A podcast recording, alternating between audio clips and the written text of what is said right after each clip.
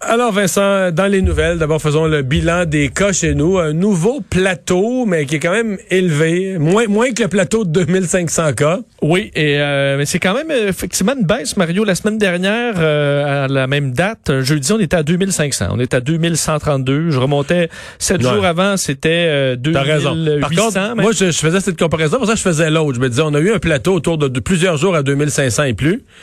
Mais là, quand même, les quatre derniers jours, on est 18, 19, 20, 21. 18, 19, 2000, 2100. C'est comme c'est pas c'est un nouveau plateau on pourrait dire autour de 2000 mais c'est pas dans la bonne direction maintenant. Ouais, faut toujours faire c'est la moyenne de la semaine, on verra. Ouais, on verra à la fin de la semaine. souvent le samedi où ça culmine avec un gros chiffre qui impressionne tout le monde. Euh, donc on verra ben si on, si on reprend le 31 janvier, donc il y a exactement deux semaines, c'est 2800 cas euh, pour un jeudi. c'est le 31 décembre. 31 décembre. Oui, t'as dit 31 janvier. 31 fait bien de me reprendre 31 décembre 2800 donc là on est à 2100. Euh, faut remonter euh, à la moitié du mois de décembre comme hier pour retrouver des chiffres aussi bas. Euh, 2132 cas, 64 décès. Par contre, les décès, c'est encore élevé. 7 personnes de plus hospitalisées. On a hâte de voir que ça, ça puisse descendre. Une personne de plus aux soins intensifs. Euh, Montréal encore très touché à 800 cas.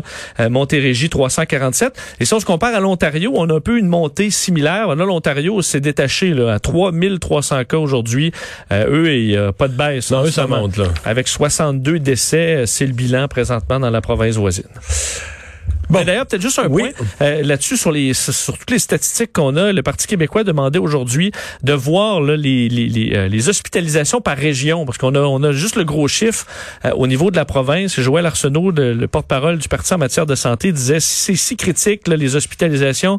Pourquoi pas avoir un portrait par région pour pouvoir savoir à quel point c'est critique. C'est intéressant. Il faudra voir si le gouvernement euh, va, donner, euh, suite, va à donner suite à ça.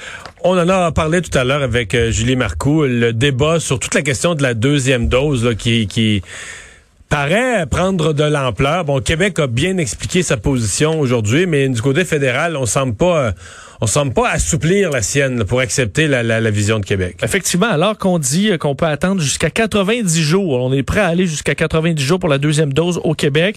Mais il y avait un rappel euh, au niveau fédéral aujourd'hui qu'on n'est pas d'accord euh, au niveau de la santé publique, de Santé publique Canada. Euh, le docteur Nou là, qui affirmait qu'au-delà de 42 jours d'intervalle entre les deux doses, on ne connaît pas l'efficacité, on n'existe pas de données donc pour montrer l'efficacité à la fois de Pfizer et Moderna. Mais ça, mais ça t'as entendu la réponse à ça des, des médecins qui sont pour, qui appuient le gouvernement. Ils disent, c'est sûr, Pfizer et Moderna devaient faire une étude. Ils n'ont pas le temps, là, en, ils ont fait de leur étude en trois mois, ils n'ont pas le temps de faire 14 études, ils font une étude. Puis eux, ils, ils vont à l'œil. Ils disent, d'après moi, l'idéal, le, le, maximal, là, ça serait trois semaines ou quatre semaines. T'sais, ils établissent avec les meilleurs experts. C'est quoi le rappel, ce qu'on appelle le rappel, le deuxième vaccin, c'est quoi l'optimal? Mettons, c'est quatre semaines. Mais il aurait pu l'essayer avec 4 semaines, 5 semaines, 6 semaines. Là, il serait prêt à arriver avec des efficacités de 94,7, 95,2. c'est pas comme si c'est blanc ou noir, puis que si tu le donnes à 4 semaines, là, là c'est merveilleux. Zéro, ouais. Si tu le donnes à la cinquième euh. semaine, là, la personne n'est plus protégée par tout. Je veux dire, tu donnes un vaccin, ça amène une réponse immunitaire. La protéine fait que ton système immunitaire répond tu peux aller chercher l'optimal. Qu'est-ce qui génère la, la, la, pointe de protection optimale à, je sais pas, 87,62 à la deuxième chiffre après la virgule. Mais, tu sais, on n'est plus là-dedans. Là. C'est mon exemple tantôt que je donnais à Julie de la médecine de guerre. C'est comme si tu allais sur le champ de bataille, l'orthopédiste est en train de ramancher un os comme il peut. Puis toi, tu lui dis, ah ben là, là, tu sais, là, il va te dire, oui. ben, amène-moi, amène-moi dans le, le, le, dans l'hôpital, amène-moi au CHUM, là, tu comprends, dans la meilleure salle d'opération avec tout l'équipement. Puis va te le faire selon les protocoles. Mais là, on est en urgence, on est en situation d'urgence, on sauve des vies. Pour moi, c'est la même affaire. Là. Surtout, euh, reste la, la question, là, c'est l'arrivée des premiers vaccins, parce qu'on va arriver, on va être inondé de vaccins là, dans, un certain dans point. Un, à un certain point. Donc, s'il y en a qui ont une perte d'efficacité, on peut les revacciner avec euh, le, le, même vaccin, avec un vaccin d'une autre compagnie. À un moment donné, ça, ça, ce sera plus un problème. C'est sûr que là où c'est critique, c'est des premiers mois de 2021, avant que la, le, le ron de marée de vaccins... Mais déjà, là, quand toutes les personnes vulnérables. Mettons, quand on va arriver à vacciner, ben, c'est plate à dire, mais les gens de notre âge, même si ça retarde d'une semaine, c'est moins... Mais là, là, t'es encore à vacciner des personnes. T'es à vacciner, par exemple, ce qui vont commencer lundi, le 25. Là. Ils vont commencer les RPA, les résidences personnes âgées. Je disais ce matin que sur le territoire de Longueuil, présentement, dans l'ensemble des résidences personnes âgées, ils sont presque à une sur cinq que la COVID. C'est qu'il va y avoir des morts là-dedans. Tu sais, t'es pas à faire de la philosophie puis dire, ah, moi, je pense que ce qui serait optimal, c'est... On peut revacciner une troisième fois après. Au besoin, C'est pas, pas personne qui va, euh, Non, qui parce qu'il y en aura plus mourir. de, il y, Si on là-bas, il y voit aura un plus de- déclin, il y aura euh, plus de rareté des vaccins après, là. Il- Parce que le fait de dépasser un nombre de jours, ça, ça te rend pas après ça euh, impossible à vacciner. Là. Mais moi, je pense que je pense qu'on niaise pour rien. Je pense que s'il y a une perte d'efficacité, là, c'est une perte de un demi pour cent ou tu sais, c'est- à la marge, là. Mais tu as raison que des fois, pour certains chercheurs, on va absolument suivre Ah, le ben oui. puis d'autres, on dit, ben écoute, faut, euh, faut moyenner un peu en situation de crise. Euh, du moins, parce que 90 jours, euh, c'est c'est très loin du, de, de ce mais- qui est euh, proposé au Mais, fédéral. mais est-ce que Christian Dubé a dit aujourd'hui, c'est dans le fond, au fur et à mesure qu'on qu'on va avoir plus de vaccins, que les gens prioritaires vont être vaccinés, on, va s'en venir vers le 42 jours. là. Tu comprends? On va se rapprocher de plus en plus. On ne fera pas exprès pour maximiser la période. Là. La on va péri- pas vacciner un jeune homme en santé de 25 ans avant de redonner la deuxième dose à une personne de 86. Exactement. Euh, donc, à un moment donné, on va arriver à prendre ce rythme-là. Bon, euh, les tests de dépistage rapide qui ont tant fait la manchette vont finalement commencer à être détablettés à Québec. Oui, alors qu'on en a, on sait, une quantité impressionnante, là, plus de 2 millions de ces vaccins, de, enfin pas vaccins, de, de tests rapides de dépistage. Euh, on pourra donc les déployer de façon prudente, finalement, après que le rapport euh, de- du comité d'experts là, demandé par Québec est rendu public. Son, ra- bon, c'est- c'est c'est- c'est donné. Euh, ce qu'on dit, c'est que donc le, le- le gros débat, c'est très rapide, mais c'est moins fiable. Donc, il y a un avantage. La rapidité compense un peu pour le manque de fiabilité dans certains scénarios. Mais moi, je trouve que les, médecins, là, entre autres, j'en ai parlé à un ce matin, son nom m'échappe, qui décrivent mieux ça. Ils- moi, j'ai bien aimé.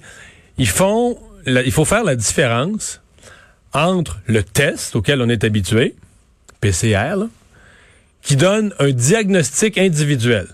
Donc, toi, tu passes ton test, ça sort positif. Donc, médicalement parlant, il y a un diagnostic individuel, médical posé sur ton cas, tu as la COVID. Alors que l'autre ne sert pas à faire du diagnostic médical individuel, il sert à faire du dépistage collectif. Détecter des éclosions. Dans une école, dans un foyer de personnes âgées, mesurer l'ampleur de l'éclosion. Évidemment, qu'en le faisant, tu fais un certain dépistage individuel. Tu vas dire à des, toutes les personnes que tu as testées positives, là, avec, avec ce test-là, tu leur dis, ben toi, là, sors, euh, si tu travaillais dans, le, dans la, la résidence personnes sors, va-t'en chez vous plus vite, isole-toi, tout ça. Mais, tu vas quand même demander à cette personne-là, va repasser le vrai test, parce que tu sais que t'es pas dans une fiabilité à 99,9% donc tu vas aller, va repasser le vrai test. Sauf que, si tu testes, mettons, dans une polyvalente, tu testes tous des groupes, tu vas avoir une idée, est-ce qu'on est en présence de un seul cas isolé ou on est en présence d'une grosse éclosion? Puis je comprends pas qu'on n'est pas... Il y a quelque chose qui m'a échappé, là. Oui, parce que je comprends qu'il faut que les gens comprennent que ce n'est pas... Si tu es... Ça te dit que tu n'as pas la COVID, là. ça veut pas dire que tu l'as pas, parce qu'il y a beaucoup... Il, peut- Il y a, il y a un 10 Ce que veut dire, c'est qu'il y a un 10% de faux négatifs. C'est ça. C'est là, mais ça veut pas, ça veut pas dire qu'on n'est pas capable de comprendre que c'est un échantillon dans le temps pour dire est-ce qu'il y a une éclosion dans ce milieu de vie-là ou dans le milieu scolaire? À 90 s'il y a une éclosion, là, tu vas avoir. Tu vas le détecter. Tu vas l'accrocher. là. Peut-être que s'il y avait de l'éclosion, il y a 23 personnes qui l'ont. Sur les 23, tu vas en avoir testé 21 ou 22. Mais à 21 ou 22, tu sais que tu as un problème. Ça aussi, on dit dans des coins ou des régions où le délai serait trop trop long là, pour pouvoir ajouter comme précaution, parce qu'il y en a, on l'a vu là, que ça attend une semaine là, ou euh, euh, plusieurs plusieurs jours. Donc d'avoir un test supplémentaire qui permet d'avoir une idée, ça pourrait être euh, intéressant. Alors dans certains scénarios, on pourra déployer tranquillement les tests rapides. L'hôpital Maisonneuve-Rosemont qui est en difficulté. Et là, on est à l'étape de donner à certaines infirmières une formation. Oui, c'est quand même particulier là. Euh, Le, présentement, et c'est euh, dénoncé par le syndicat des professionnels en soins de, l'est de l'île, euh, comme quoi la formation pour les soins intensifs destinés aux infirmières à l'hôpital Maisonneuve-Rosemont, qui est débordé, on le sait, puis en plus qu'il y a des, des éclosions de COVID. Euh, cette formation-là, quand tu passes aux soins intensifs, normalement c'est trois mois, et là présentement c'est quelques heures.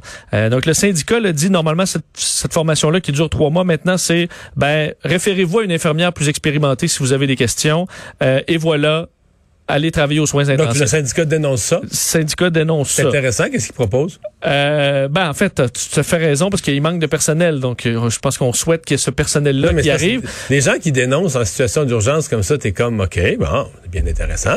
Qu'est-ce qu'on fait? Oui, mais c'était quand même un On n'a pas, on manque de personnel infirmier aux soins intensifs, là. Fait que, euh, qu'est-ce qu'on fait, là? C'est à, c'est mieux. Non, mais je veux dire, si t'en as à nous proposer, là, euh, je, je vais être le premier, je vais supporter ta dénonciation. Mais si ma mère est aux soins intensifs et qu'il n'y a plus de personnel, là, tu fais quoi, là? Tu as tout à fait raison. On dit que normalement, euh, c'est, en fait que ces infirmières-là sont privées d'une formation qui est, qui est solide euh, dans un moment qui est critique. Euh, et que le Ah, moral C'est intéressant, intellectuellement, c'est bien intéressant. mais que le moral des troupes aussi est à son plus bas et que tout le monde est brûlé parce qu'il y a manque ça, de le personnel et que Non, les ça, le infirmières sont fatigués. Mais c'est vrai que là, si en plus tu te prives de, de, de, de, de nouveaux personnels qui arrivent parce que tu leur donnes trois mois de formation, là, dans trois mois, Mario, c'est le printemps. Là. On est quand même rendu Le- loin. Le, gros de la pandémie va être passé. là. Euh, oui, là, tout le monde, euh, beaucoup de gens vont être vaccinés. Donc, c'est compliqué. Parce que si explique- tu fais travailler ton personnel déjà formé encore plus en temps supplémentaire, je pense pas que tu leur fais du temps supplémentaire obligatoire, tu les fais travailler 16 heures par jour. D'après moi, ça aidera pas leur problème de motivation, là. non. Puis d'épuisement. Ça peut montrer à quel point le problème est quand même grave. Oui, oui, tout à fait. ça Euh, montre ça. C'est juste, au- juste que devant pareille crise, je sais jamais quoi faire devant quelqu'un qui se présente puis qui dénonce. Tu dénonces, bon, tu dénonces. Mais quand même un chiffre, on dit en un mois là, à Montréal, pour montrer à quel point ça peut aller vite, euh, on est passé de 320 hospitalisations à 740 en un mois. Donc, on a une capacité Ouais. de 1000 lits. Alors, tu vois qu'à à quel point on peut se rapprocher de ce, de ce 1000 lits-là, le trois quarts des lits COVID qui sont occupés. On fait du délestage, là, ça permet d'en d'en ajouter, mais le délestage, ça cause d'autres problèmes, on le sait. Il y a combien de cas aujourd'hui? 2132? 2132, ouais. Je le dénonce. je compte ça. T'es contre les... euh, ouais. Trop de cas, je le ça dénonce. fatigue. Je le dénonce. Wow. C'est constructif, hein? On, a plein de on en a plein de solutions, par contre. Bon, tu vois. Il faut que les gens embarquent.